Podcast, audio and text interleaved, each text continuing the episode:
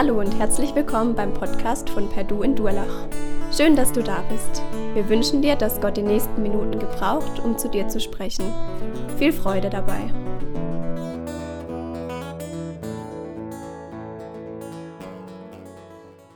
Der Micha hat mich schon vorgestellt, zumindest vom Namen. Sebastian ist mein Name. Ich bin hier im Nordschwarzwald aufgewachsen bei meinen Eltern, Elle und Wolf Höfgen. Ähm, ich bin seit mittlerweile 13 Jahren oder sogar ein bisschen mehr als 13 Jahren verheiratet mit Chrissy. Wir haben vier Jungs und wohnen eben in Moosbach. Das ist irgendwo im Nirgendwo im Odenwald. Wunderschön. Ähm, wer da mal vorbeikommen will, ihr seid herzlich eingeladen. Wir haben einen Garten. ihr seid natürlich auch in unser Haus eingeladen. Ähm, tatsächlich äh, genieße ich sehr, immer mal wieder hier zu sein. Ähm, wir haben uns bemüht als Familie, die aus Durlach kommt und nach Moosbach gegangen ist, da auch immer wieder für Austausch zu sorgen. Ich glaube, mittlerweile gibt es vier oder fünf Ehepaare von Durlachern und Moosbachern und es sind nächstes Jahr zwei Hochzeiten angesetzt. Von daher, also, ich weiß von meinem Jugendkreisleiter, der guckt heute zu. Hannes, Grüße gehen raus an dich. Äh, das war, das war abgemacht. Und wenn du nicht zuguckst, dann kostet ein Kasten. Und jetzt ab zum Wichtigen. Wir sind in der Adventspredigtreihe beim letzten Teil, Jesus, unser Hirte. Und bevor ich den Text lese aus Jesaja 40, möchte ich beten. Vater im Himmel, danke dafür, dass du uns diesen Sonntag schenkst und danke dafür, dass du reden möchtest heute. Bitte ich, dass du unsere Herzen aufmachst und dass das, was du zu sagen hast, reinfallen darf auf fruchtbaren Boden. Amen. Ich möchte lesen aus Jesaja 40, Verse 1 bis 11 und ich lese aus der Basisbibel. Tröstet, tröstet mein Volk, spricht euer Gott. Redet herzlich mit Jerusalem, sagt über die Stadt, ihre Leidenszeit ist zu Ende, ihre Schuld ist restlos abgezahlt, denn für alle ihre Vergehen wurde sie vom Herrn doppelt bestraft. Eine Stimme ruft, bahnt in der Wüste einen Weg für den Herrn, ebnet unserem Gott in der Steppe eine Straße. Alle Täler sollen aufgefüllt werden, Berge und Hügel abgetragen. Das wellige Gelände soll eben werden und das hügelige Land flach. Der Herr wird in seiner Herrlichkeit erscheinen. Alle Menschen miteinander werden es sehen, denn der Herr selbst hat es gesagt. Eine Stimme spricht, verkünde. Ich frage, was soll ich verkünden? Alle Menschen sind wie Gras. In ihrer ganzen Schönheit gleichen sie den Blumen auf dem Feld. Das Gras verdorrt, die Blume verwelkt, wenn der Wind des Herrn darüber weht. Nichts als Gras ist das Volk. Ja, das Gras verdorrt, die Blume verwelkt, aber das Wort unseres Gottes bleibt für alle Zeit. Steig auf einen hohen Berg, du Freudenbotin für die Stadt Zion. Verkündige deine Botschaft mit kraftvoller Stimme, du Freudenbotin für Jerusalem.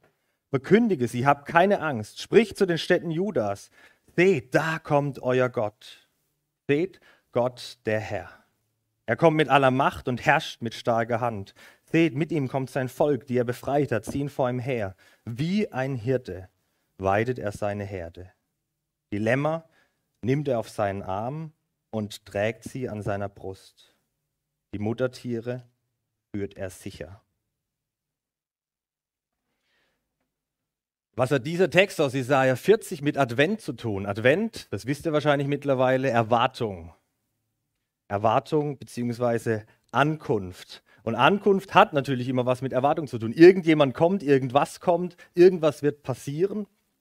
Und insofern passt dieser Text hier wunderbar in den Advent. Denn wie es hier direkt losgeht in Vers 1, ähm, wo, wo diese Stimme ruft, tröstet, tröstet mein Volk, da war für die Leute, die das ursprünglich das erste Mal gehört haben, das war für die ein Hammer. Weil wenn wir, wenn wir, wenn wir das Buch Jesaja anschauen, Jesaja war ein Prophet am Königshof in Juda, der hat unter vier Königen gedient, unter Usia, Jotham, Ahas und Hiskia. Und diese ersten 39 Kapitel vor dem 40. Kapitel, das ist so eine einzige eine einzige Tirade oder eine einzige Abrechnung mit den jüdischen Herrschern, mit dem jüdischen Volk, was da alles daneben geht und wie sie im Prinzip ihren Gott in die Tonne treten. Und mit vielleicht einem ganz kurzen positiven Zwischenspiel bei Hiskia, da hat Immanuel ja vor zwei Wochen was dazu gesagt in seiner Predigt. Äh, ich möchte euch mal exemplarisch aus, aus Jesaja 6 ein ähm, paar Verse vorlesen, wo Jesaja den Auftrag von Gott bekommt, zu den Israeliten zu sprechen. Da sagt Gott zu ihm: Geh hin und sprich zu diesem Volk. Hören, ja, hören sollt ihr und nicht verstehen. Sehen, ja, sehen sollt ihr und nicht erkennen. Macht das Herz dieses Volkes fett. Macht seine Ohren schwerhörig, verklebt seine Augen, damit es mit seinen Augen nicht sieht, mit seinen Ohren nicht hört und dass sein Herz nicht einsichtig wird und es nicht umkehrt und Heilung für sich findet. Da sagte ich, wie lange her? Und er sprach, bis die Städte verwüstet sind, ohne Bewohner, und die Häuser ohne Menschen, und das Land so öde verwüstet ist. Der Herr wird die Menschen weit fortschicken, und die Verlassenheit mitten im Land wird groß sein. Das ist die Berufungsgeschichte von Jesaja. Und ich muss sagen, also eine trostlose Berufung kann man eigentlich fast nicht kriegen. Hey, predige, aber weißt was? Die Leute werden nicht hören. Die Leute werden Augen zu haben, Ohren zu haben und ihre Herzen sind so fett und zu, dass sie, dass sie einfach keinen Bock auf das haben werden, was du zu sagen hast. Also wenn Gott mir diesen Auftrag gegeben hätte als Prophet, ich weiß nicht, ob ich Ja gesagt hätte, schickt mich. Oder ob ich gesagt hätte, dann schick lieber einen anderen. Ich will ehrlich gesagt lieber zu Leuten predigen, die gern was verändern wollen in ihrem Leben und sich von Gott verändern lassen wollen. Jesaja bekommt diesen Auftrag, du wirst predigen und das wird einfach abperlen an den Leuten. Das ist deine Mission. Und, und Jesaja fragt Gott ja auch, hey, und wie lang soll das denn so sein? Und Gott sagt, bis die Städte verwüstet sind und bis die Bewohner fortgeschickt, deportiert in ein anderes Land gebracht werden. Kleine Geschichtsstunde an der Stelle. Dieses Wort bekommt Jesaja in dem Jahr, als Usia, der König, stirbt. Und das kann man festmachen, wann das war. Das war 740 vor Christus. Das heißt, Jesaja bekommt dieses Wort 150 Jahre bevor all das passiert. Also über drei Menschengenerationen bevor all das passiert, wird Jesaja das zugesagt. Also diese Katastrophe, die dann das jüdische Volk ereilt, dass Jerusalem zerstört wird, dass die Städte, wo Gott wohnt, der Tempel platt gemacht wird, alles, was drin ist, einfach geraubt und die, im Prinzip das ganze Volk ähm, der Juden deportiert wird nach Babylon. 586 vor Christus. Keine Angst, wir sind heute Morgen in einer Geschichtsvorlesung. Warum mache ich diesen langen Umweg?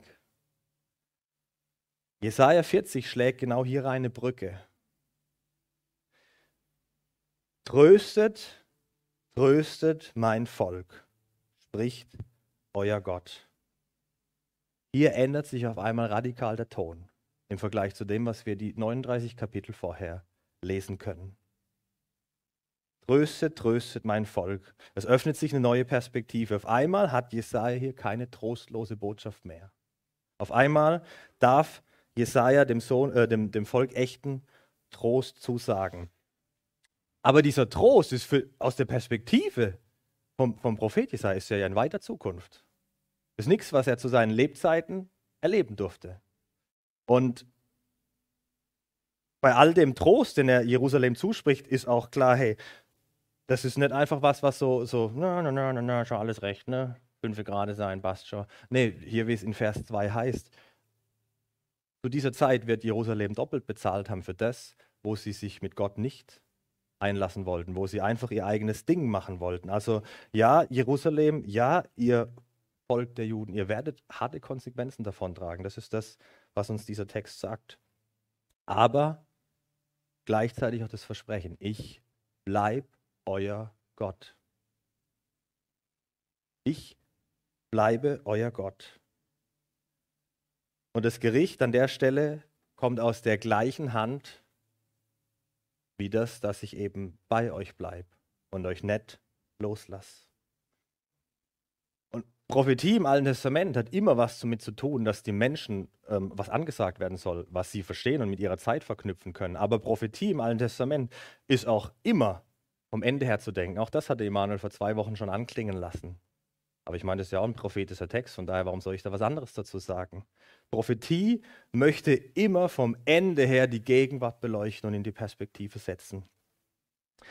Gott will, dass sein Volk getröstet wird. Gott will, dass sie schon bevor die riesenlange Durststrecke kommt, Bescheid wissen, hey, aber hier vom Ende her, da müsst ihr die Sache sehen. Nach der tiefen, nach der schwarzen, nach der dunklen Nacht kommt der Tag und kündigt sich schon an mit Morgenrot. Und ich bin überzeugt, echter Trost entsteht nur aus dieser Perspektive. Weil unsere Umstände, die ändern sich nicht unbedingt immer von jetzt auf nachher. Aber der Gott, der die Geschichte in der Hand hält, der ist es, der uns echten Trost geben kann und geben möchte. Und Gottes Trost ist viel mehr als so ein Zuckerle, ne? so, hey, Kopf hoch, Israel, Kopf hoch, mein Volk, das wird schon wieder, jetzt nur nicht hängen lassen. Komm, der nächste Schritt, das schafft er noch. Ähm, Gottes Trost ist tatsächlich viel handfester. Die Israeliten sollen schon 150 Jahre im Voraus wissen, passt mal auf, ich werde eure Zeit in Babylon begrenzen. Die Zeit der Gefangenschaft, die ihr dort sein werdet, die wird enden. Und ich werde mit euch zurückkommen. Die Zeit fern von Heimat und Tempel ist begrenzt. Und passt mal auf, es ist nicht mein letztes Wort mit euch. Und sogar der mächtigste Mann damals ist wie ein Wasserbach in meiner Hand. Wenn ich sage, jetzt ist genug, dann wird er euch zurücksenden, dann wird er euch zurückschicken. Und so ist dann diese Rückkehr, diese erste Rückkehr der Juden so ein erster Beweis dafür, dass Gott tatsächlich handfest tröstet. Und wenn Gott tröstet, dann möchte er das tun, nicht nur mit Worten, sondern auch indem er sich dazu stellt. Aber es geht bei Gottes Trost auch noch um viel mehr. Wenn wir in die Weihnachtsgeschichte reinschauen, Lukas 2, ähm, da wird ein alter Mann beschrieben, der Simeon. Und über den wird gesagt, in Jerusalem lebte damals ein Mann namens Simeon. Er lebte gerecht vor Gott und er vertraute ganz auf ihn. Jetzt kommt's. So wartete er auf den Trost, den Gott Israel schicken wird. Der Heilige Geist leitete ihn dabei. So wartete er auf den Trost, den Gott schicken wird. Und es ist klar, der Trost, der hier gemeint ist, das ist eine direkte Referenz auf unseren Text hier. Also wenn wir vom Trost Gottes sprechen, Simon ist ja hier während Herr im Tempel und dann kommen, kommen Maria und Josef und bringen ihr kleines neugeborenes Baby und dann darf er es auf den Arm nehmen und dann, dann ruft er das aus, hey, jetzt kann ich sterben, weil jetzt habe ich dein Heil gesehen. Jetzt habe ich endlich deinen Trost gesehen. Wenn wir vom Trost Gottes sprechen, dann sprechen wir da letztlich immer von einer Person. Wir sprechen da immer von Gott selber. Und jetzt ist die Frage, wie trösten wir? Wie trösten du und ich? Ich möchte euch Mut machen, da keine Rezepte zu benutzen. Nicht so eins, zwei, drei an geistlichen Übungen, bet fünf Minuten, lest zehn Minuten die Bibel und dann äh, machst noch zehn Minuten geistliche Übungen und schon wird's wieder. Oder genauso wenig irgendwelche ganz hilfreichen Lebenstipps und Weisheiten. Ich möchte das alles nicht schlecht reden. Aber ich bin überzeugt, wenn wir mit unserem Trost nicht immer wieder bei, bei, bei Christus angelangen, dann gehen wir mit unserem Trost letztlich am Ziel vorbei. Ich, ich glaube, dass im tiefsten tatsächlich diese Antwort gilt. Also die kann man natürlich auch platt benutzen. Ne? Hey, bei Jesus will alles, da passt alles. Komm einfach nur zu Jesus und dann stimmt's.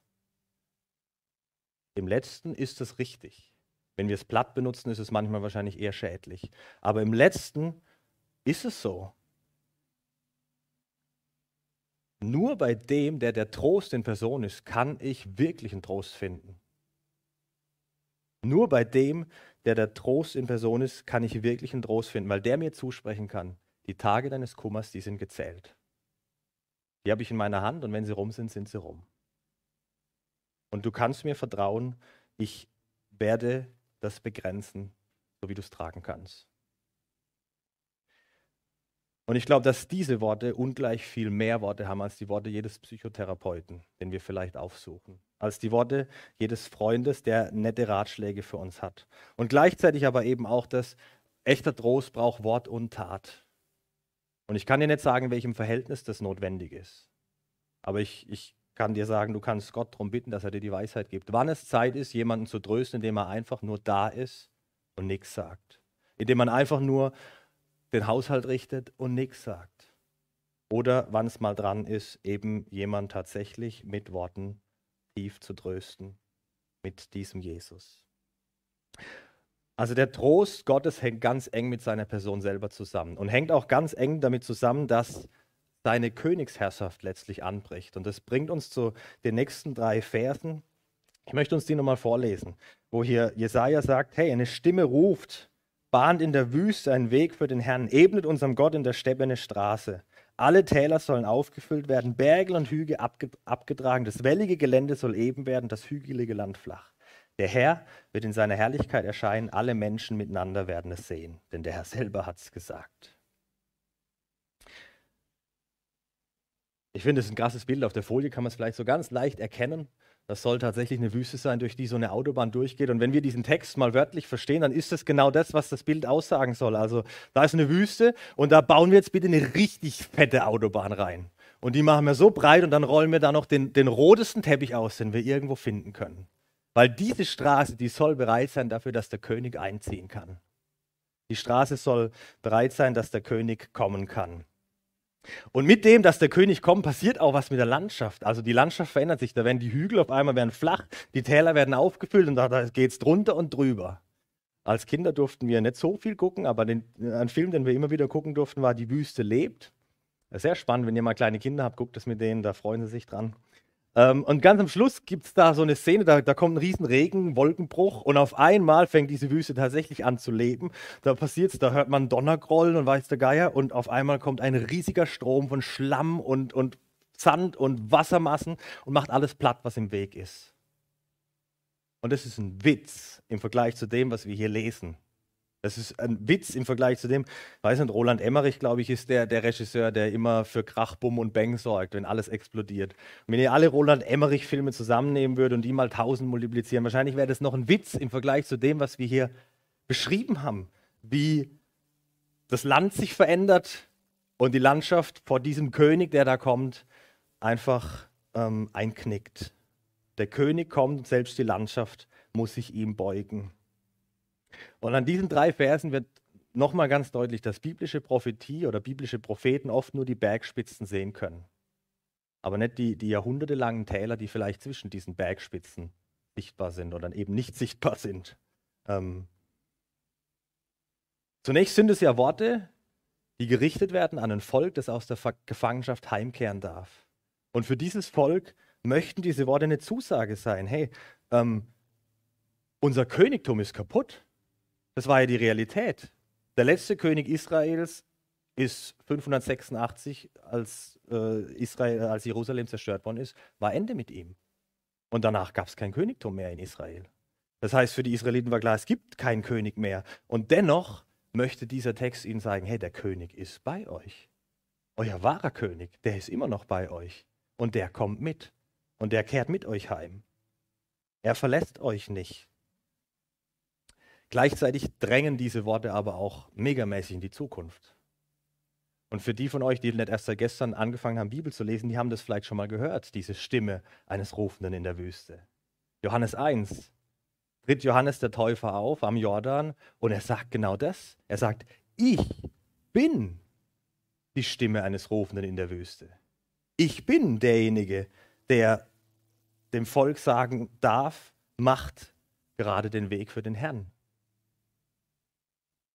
Johannes macht deutlich, hey, dieses Wort aus Jesaja 40, das gilt mir. Das ist für mich. Und damit war für die Zuhörer auch klar, jetzt kommt der König. Wenn Johannes diese Stimme eines Rufenden ist, dann ist klar, jetzt kommt der König. Weil für den soll die Straße ja bereit gemacht werden. Das heißt, die haben bestimmt geguckt, was passiert jetzt? Wo, wo, wo ist er denn? Wo, wo tritt er denn auf? Und auf einmal betritt dann Jesus die Bühne. Und Jesus ist irgendwie so gar nicht, wie die Leute das sich gedacht haben. Jesus selber sagt ja im Gespräch mit Pilatus, ich bin tatsächlich, ich bin ein König. Ja, du hast recht, ich bin ein König. Aber er ist irgendwie so ganz anders. Und im Text wird hier beschrieben, wie die Landschaft umgestaltet wird, wenn der König kommt. Und ich bin überzeugt, das werden wir noch erleben. Ich bin überzeugt, das werden wir noch erleben, wie, wie sich wie, wie sich die, die, die Berge und die Täler auffüllen werden, wenn Jesus tatsächlich mit Macht und Herrlichkeit wiederkommt. Also ich glaube, da werden uns die Augen und die Ohren schlackern, ähm, wenn alle Welt sehen wird, wie es hier in Vers, Vers 5 heißt, die Herrlichkeit des Herrn wird erscheinen und alle Menschen miteinander werden es sehen. Wenn sich niemand mehr irgendwo verkriechen kann, sondern alle sehen dürfen oder müssen, ja, da kommt Jesus. Aber ich glaube, in der Zwischenzeit ist Jesus vor allem der, der ähm, die Welt in ihren Werten von den Kopf, vom Kopf auf die Füße stellt. Oder derjenige, der die menschlichen Werte tatsächlich umwertet. Ich weiß nicht, ob ihr den Begriff kennt, die Umwertung der Werte, das hat Nietzsche gebraucht. Und ich möchte den gern mit, mit Jesus in Verbindung bringen, weil Jesus tatsächlich der Umwerter aller Werte ist. Gegen das ich kam, kam, sah und siegte, was die Cäsaren und alle, alle machtgeilen Männer und Frauen der damaligen Zeit sich auf die Fahnen geschrieben haben, kommt Jesus und sagt, ich kam, sah und liebte. Gegen das, das da auf der einen Seite der Lorbeerkranz ist, steht die Dornenkrone. Gegen diesen brutalen Willen zur Macht steht der freiwillige Verzicht auf Macht und die freiwillige Ohrenmacht. Gegen das, dass auf der einen Seite Männer und Frauen, ja, okay, vor allem Männer stehen, die unbedingt groß sein wollen und die wie Gott sein wollen, steht auf der anderen Seite der einzige Gott, der wirklich Mensch wird. Die Berge werden eingeebnet, die Täler werden erhöht. Ich glaube, in dieser Zwischenzeit, bis Jesus wirklich sichtbar wiederkommt, erleben wir das hauptsächlich im geistlichen Sinn. Dass durch Jesus tatsächlich die Umwertung aller Werte passiert, dass klein auf einmal groß ist, dass mächtig auf einmal schwach wird, dass stolz gedemütigt wird. Ey, wie viele, wie viele solcher Dinge haben wir im Neuen Testament? Wir können da mal anfangen aufzuzählen. Also ähm, Jesus sagt, wenn du gewinnen willst, musst du erst verlieren. Wenn du leben willst, musst du erst sterben. Wenn du empfangen willst, musst du erst geben. Wenn du der Erste sein möchtest, dann musst du erst der Letzte sein. Wenn du leiden willst, dann ist dein Weg nur darüber, dass du dienst. Wenn du stark sein möchtest, dann musst du erstmal schwach werden. Ich bin überzeugt, dass Jesus möchte, dass wir genau diesen Weg gehen. Wer in die Herrlichkeit will, der muss zuerst mal das Kreuz auf sich nehmen. Und das sieht für jeden von uns irgendwo unterschiedlich aus. Das Kreuz zu tragen sieht für jeden von uns irgendwo unterschiedlich aus. Es kann sein, dass du nicht geheilt wirst von irgendeiner Krankheit.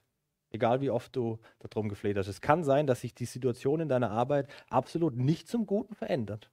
Es kann sein, dass du immer noch in dieser stressigen Beziehung lebst und es einfach nicht gebacken bekommst, dass ihr irgendwo miteinander auskommt. Ich weiß nicht, was dein Kreuz ist. Ich weiß nur, dass Jesus das Versprechen gibt, bei mir drehen sich die Werte um. Und ich bin so dankbar, dass wir all das nicht irgendwo alleine machen müssen und so irgendwie so richtig jetzt, oh, jetzt zwänge ich mich halt in dieses Kreuz hier rein. Oh. Sondern dass ich so sage, hey, guck mal, ich trag's doch schon. Ich bin in dir, ich trag's und du bist nicht alleine.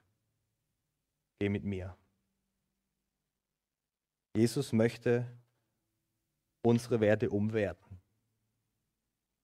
Er will, dass wir seine Werte zu unseren Werten machen. Und das macht er auch nochmal deutlich an den nächsten drei Versen, Vers 6 bis 8, wo dieser krasse Gegensatz zum Ausdruck kommt zwischen Mensch und Gott.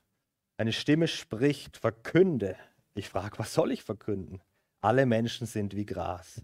In ihrer ganzen Schönheit gleichen sie den Blumen auf dem Feld. Das Gras verdorrt, die Blume verwelkt, wenn der Wind des Herrn darüber weht. Nichts als Gras ist das Volk. Ja, das Gras verdorrt, die Blume verwelkt, aber das Wort unseres Gottes bleibt für alle Zeit. Alle Menschen sind so vergänglich wie Gras, über die ein heißer Wind fegt. Normalerweise hätte ich jetzt eigentlich unseren kleinen äh, Unkrautflammenwerfer dabei, aber man hört ja in so, so, Geschichten dann auf seine Frau, die hat ja meistens kluge Ideen. Ich hoffe, dass es einigermaßen sichtbar wird. Wenn, wenn das, der heiße Wind über das saftige Gras drüber geht, dann ist in 0, nix. Das schöne, saftige Gras geht ein, wie halt Gras eingeht.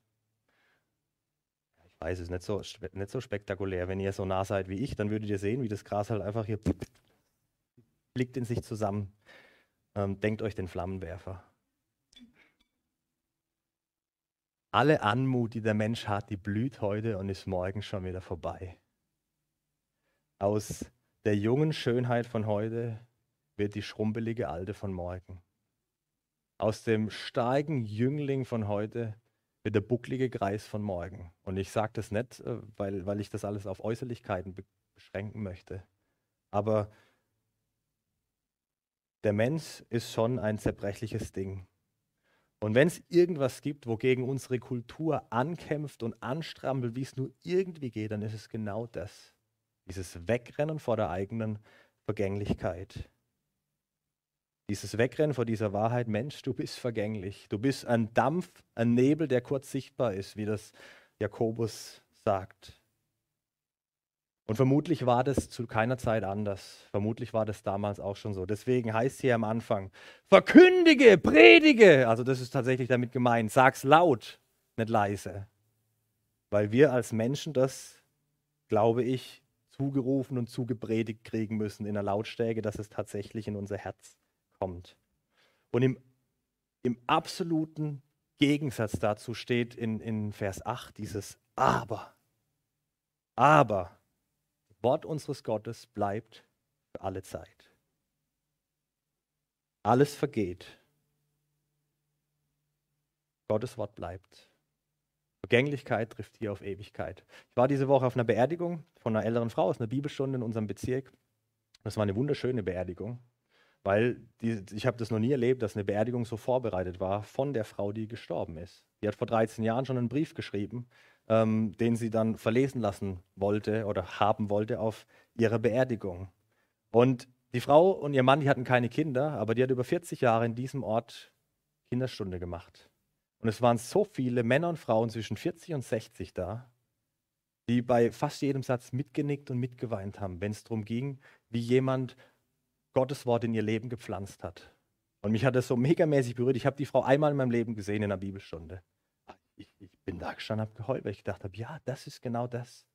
Und der Pfarrer, der die Beerdigung gehalten hat, der gesagt, er war Nachbar zu dieser Frau und er hat gesagt, jeden Morgen habe ich die gesehen. Jeden Morgen war die am Fenster, hat ihre Bibel aufgeschlagen, hat ihre Bibel gelesen und danach die Zeitung.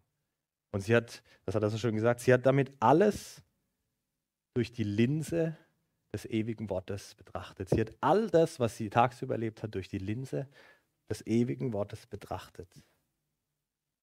So kann ganz praktisch das ewige Wort unser Leben prägen. Aber das Wort Gottes, was hier, was hier gemeint ist, ist natürlich noch umfassender. Die kürzeste Beschreibung von Weihnachten steht in Johannes 1,14, wo es heißt, das Wort wurde Fleisch und wohnte unter uns. Und das Wort Fleisch, das kommt in unserem Text hier auch vor. Das ähm, ist ja eine neue Übersetzung, da sehen wir das nicht mehr. Da, wo Menschen steht in unserem Text, da steht im ursprünglichen Text das Wort Fleisch. Das heißt, was, was an Weihnachten passiert ist, Jesus, das Wort Gottes, das ewige Wort, wird vergängliches Fleisch. In Jesus treffen sich Vergänglichkeit und Ewigkeit. Und die Ewigkeit verschlingt die Vergänglichkeit. Und wenn du mal wieder richtig ehrlich weinen möchtest, dann mach ich dir Mut, dass du heute Mittag 1. Korinther 15 ab Vers 35 aufschlägst wo genau das beschrieben wird, wie die Vergänglichkeit von der Ewigkeit, wir können sagen, gefressen wird, wie die Vergänglichkeit von der Ewigkeit verschlungen wird und wie all das, was bei uns vorläufig ist, bei Gott zum Ziel findet. Wenn das in dir nichts mehr auslöst, dann frage ich mich echt, ob dein Herz noch schlägt. In Jesus trifft sich Vergänglichkeit und Ewigkeit und die Ewigkeit verschlingt die Vergänglichkeit. Das ist die Botschaft, die wir brauchen. Das ist die Perspektive, die unser Alltag atmen muss. Und ich gebe es zu, ich bin ganz oft, bin ich so ein Windhascher. Suche ich mein Leben in, in dem vergänglichen Gras hier. Ich suche überall da, wo es halt drüber geht und es ist weg. Vielleicht geht es dir ähnlich, vielleicht bist du auch so unterwegs. Aber was in, was in meinem Leben tatsächlich schon mehrfach vorkam, ist, dass wenn es darum geht, wenn Jesus wirklich alles ist, was du hast, dann merkst du auch, dass Jesus alles ist, was du brauchst. Weil alles andere eben nett trägt. Und als Teenager ist man ja offen für, für ähm, klare Botschaften und ich bin das tatsächlich heute auch noch. Als ich Teenie war, gab es von den Jesus Freaks einen Aufkleber, den habe ich einmal gesehen bei einem Kumpel und den habe ich nie wieder vergessen und jetzt wurde der tatsächlich neu aufgelegt. Du kannst mal das Bild hier reinmachen. Sorry für alle über 30, die vielleicht das anstößig finden. Ähm, aber das ist genau die Wahrheit, die dieser Text sagt. Alles geht in Arsch, Jesus bleibt. Das ist genau diese Wahrheit. Du musst nicht mit diesen Worten sagen. Es ist halt Jesus Freaks. Die sind halt Freaks. Ähm, Aber genau das ist die Frage, die dieser Text uns stellen möchte. Auf welche Karte setzt du? Setzt du auf die Jesus-Karte oder setzt du auf die A-Karte? Das ist die Frage, die dieser Text dir und mir stellen möchte. Und jetzt kannst du leicht sagen, äh, ja klar, natürlich setze ich auf die Jesus-Karte. Dann frage ich dich zurück, darf ich mal deine Amazon-Einkaufsliste sehen, deine Netflix-History, deine Versicherungsabrechnung, dein Kalender, dein, können wir weitermachen. Weil diese Sachen lügen nicht. Und wenn du in diesen Sachen ehrlich zu dir bist, dann weißt du genau, setze ich auf die Jesus-Karte oder setze ich auf die A-Karte. Da möchte ich euch Mut machen. Adventszeit ist ja auch Ausputzzeit, da mal zu gucken, wo gilt es denn was auszuputzen. Und jetzt kommen wir zum Schluss, zum, zur guten Botschaft zum Schluss. Ihr fragt euch vielleicht, wo ist denn der Hirte? Irgendwie hat er sich verloren. Bisher kam er ja gar nicht vor. Ähm, tatsächlich kommt er vor, jetzt. Ähm, gute Botschaft das kennt ihr unter dem Fremdwort Evangelium. Das steht tatsächlich in unserem Text, die gute Botschaft. Das erste Mal in der Bibel, dass das verwendet wird. Wo es heißt, steig auf einen hohen Berg, du Freudenbotin für die Stadt Zion. Verkündige deine Botschaft mit kraftvoller Stimme, deine gute Botschaft mit kraftvoller Stimme. Du Freudenbotin für Jerusalem. Verkündige sie, habt keine Angst. Sprich zu den Städten Judas, seht, da kommt euer Gott. Seht Gott, der Herr, er kommt mit aller Macht, er herrscht mit starker Hand und mit ihm kommt sein Volk. Die er befreit die ziehen vor ihm her. Wie ein Hirte weidet er seine Herde, die Lämmer nimmt er auf seinen Arm und trägt sie an seiner Brust, die Muttertiere führt er sicher. Also Jerusalem wird hier aufgefordert, es den anderen Städten zuzurufen, hey, gute Botschaft, der Hirte kommt. Gute Botschaft, Gott kommt.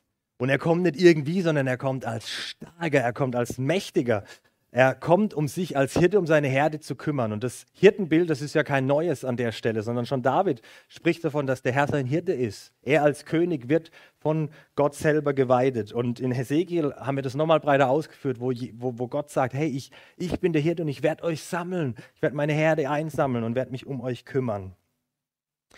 Warum ist diese Botschaft eine so gute Botschaft für die Zuhörer? Warum, äh, warum, warum flippen die da aus? Weil es ihnen deutlich macht, hey, unser Gott hat uns nicht vergessen, sondern unser Gott hat einen Plan für uns. Und unser Gott hat auch die Kraft zu tun. Die ganzen Verse weiter in dem Kapitel, Vers 12 bis Vers 31, sind eine einzige Aufzählung davon, wie mächtig dieser Gott ist und was er alles kann. Ich habe vier Beispiele mitgebracht. Vers 12. Wer kann das Wasser des Meeres mit der hohlen Hand abmessen? Wer kann die Weite des Himmels mit seiner gespreizten Hand feststellen? Oder Vers 15. Seht doch, ganze Völker sind für ihn nur wie so ein Tropfen aus dem Eimer oder ein Sandkorn auf der Waagschale. Inseln wiegen für ihn nicht mehr als Staub. Vers 18. Mit wem wollt ihr Gott vergleichen? Könnt ihr ihm irgendetwas gegenüberstellen, das ihm auch nur ähnelt? Und Vers 23.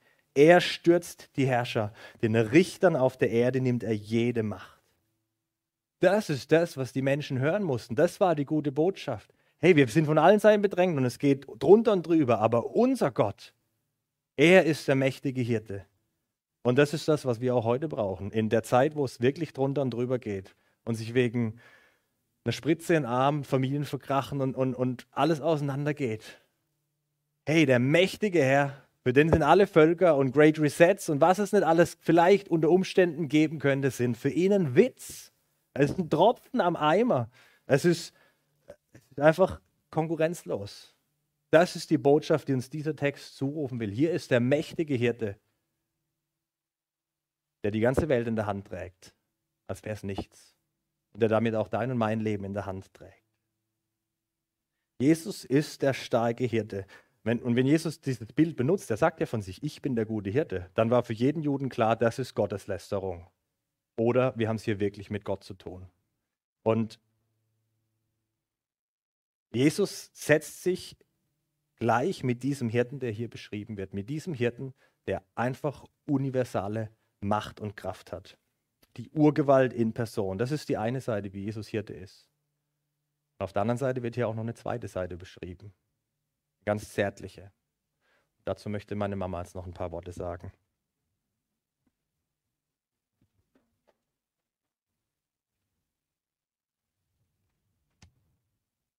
Keine Angst, ich mache jetzt keine Predigt weiter. Ich darf nur was weitergeben, weil mich der Vers 11 schon ganz viele Jahre begleitet. Und als ich gehört habe, wow, das ist heute Predigtext, habe ich zum Sebastian gesagt, du, da hätte ich was zu erzählen. Und zwar das aus einer Zeit, als mir es ganz schlecht ging, körperlich und seelisch und mit viel Angst und Panik, da hat eine Freundin zu mir gesagt am Telefon, du, kletter doch einfach auf Gottes Schoß. Ich dachte, auf Gottes Schoß klettern, das war mir fremd. Und Gott, bei dem man auf den Schoß klettern kann, so nah an seinem Herz zu sein. Und dann hat sie mir den Vers ewig gesagt, dass er die Herde weiden wird, wie ein Hirte die Lämmer wird an seinen Arm nehmen und in seinem Gewand Bausch tragen. Also das war ganz nah an Gottes Herz. Und so dieses Bild hat mich durch die Zeit begleitet. Und dann einige Jahre später, als es dann unserem Sebastian so mit 18 als er die gleiche Erfahrung gemacht hat, wo er so eine richtige Talfahrt gehabt hat, auch mit, mit Panik und Depression, da habe ich zu Gott gesagt, wieso, wieso muss mein Kind das jetzt erleben? Das reicht doch, wenn ich jetzt da durch bin. Und dann hat auf einmal das Wort wieder zu mir gesprochen und diesmal auf eine ganz andere Art, weil wir lesen da ja weiter. Er wird die Lämmer an seinem Herz tragen, an seiner Brust tragen und die Muttertiere führt er sicher oder die Mutterschafe leidet er behutsam. Und habe auf einmal gemerkt, wow, Gott ist nicht nur jemand, der, der Dilemma, die Schwache, die gerade ganz arg seine Hilfe brauche, ganz nah bei sich trägt, sondern er vergisst die nicht, die sich um sie sorgen, um diejenige, um Dilemma, die sie begleiten und nachts wach liegen, weil sie einfach so viel Sorge um sie haben und es nicht loswerden. Und dann zu wissen, wow, dieser gute Hirte, der trägt nicht nur Dilemma, sondern er sorgt sich auch um die, die sich um Dilemma sorgen und führt sie sicher und behutsam. Das wollte ich euch als Ermutigung weitergeben, weil mich der Vers so freut immer wieder, wenn ich den lese.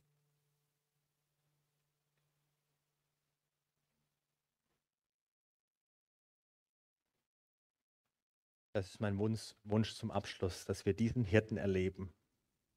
Ich weiß nicht, ob du ihn gerade brauchst als ich bin die Urgewalt oder als der, der dich ganz nah an sein Herz zieht. Vater im Himmel, danke dafür, dass du dich uns offenbart hast als der Hirte. Und danke, Jesus, dafür, dass du unser guter Hirte sein möchtest. Ich danke dir so sehr dafür, dass du die Weltgeschichte in deiner Hand hältst. Auch da, wo wir vielleicht manchmal das Gefühl haben, wir sehen gar nichts davon. Danke dafür, dass das Wahrheit ist, dass du der Starke und Mächtige bist. Und danke, dass es genauso Wahrheit ist, dass du uns ganz eng an deiner Brust trägst dass du uns ganz eng da trägst, wo dein Herz schlägt. Und Jesus, wir wünschen es uns ganz arg, dass du unser Leben prägst mehr und mehr. Dass du unseren Alltag nimmst und ihn bestimmst und ausrichtest. Dass unsere Vergänglichkeit in deiner Ewigkeit aufgehoben sein darf. Danke dafür, dass das passieren wird in dieser Woche vor Weihnachten. Amen.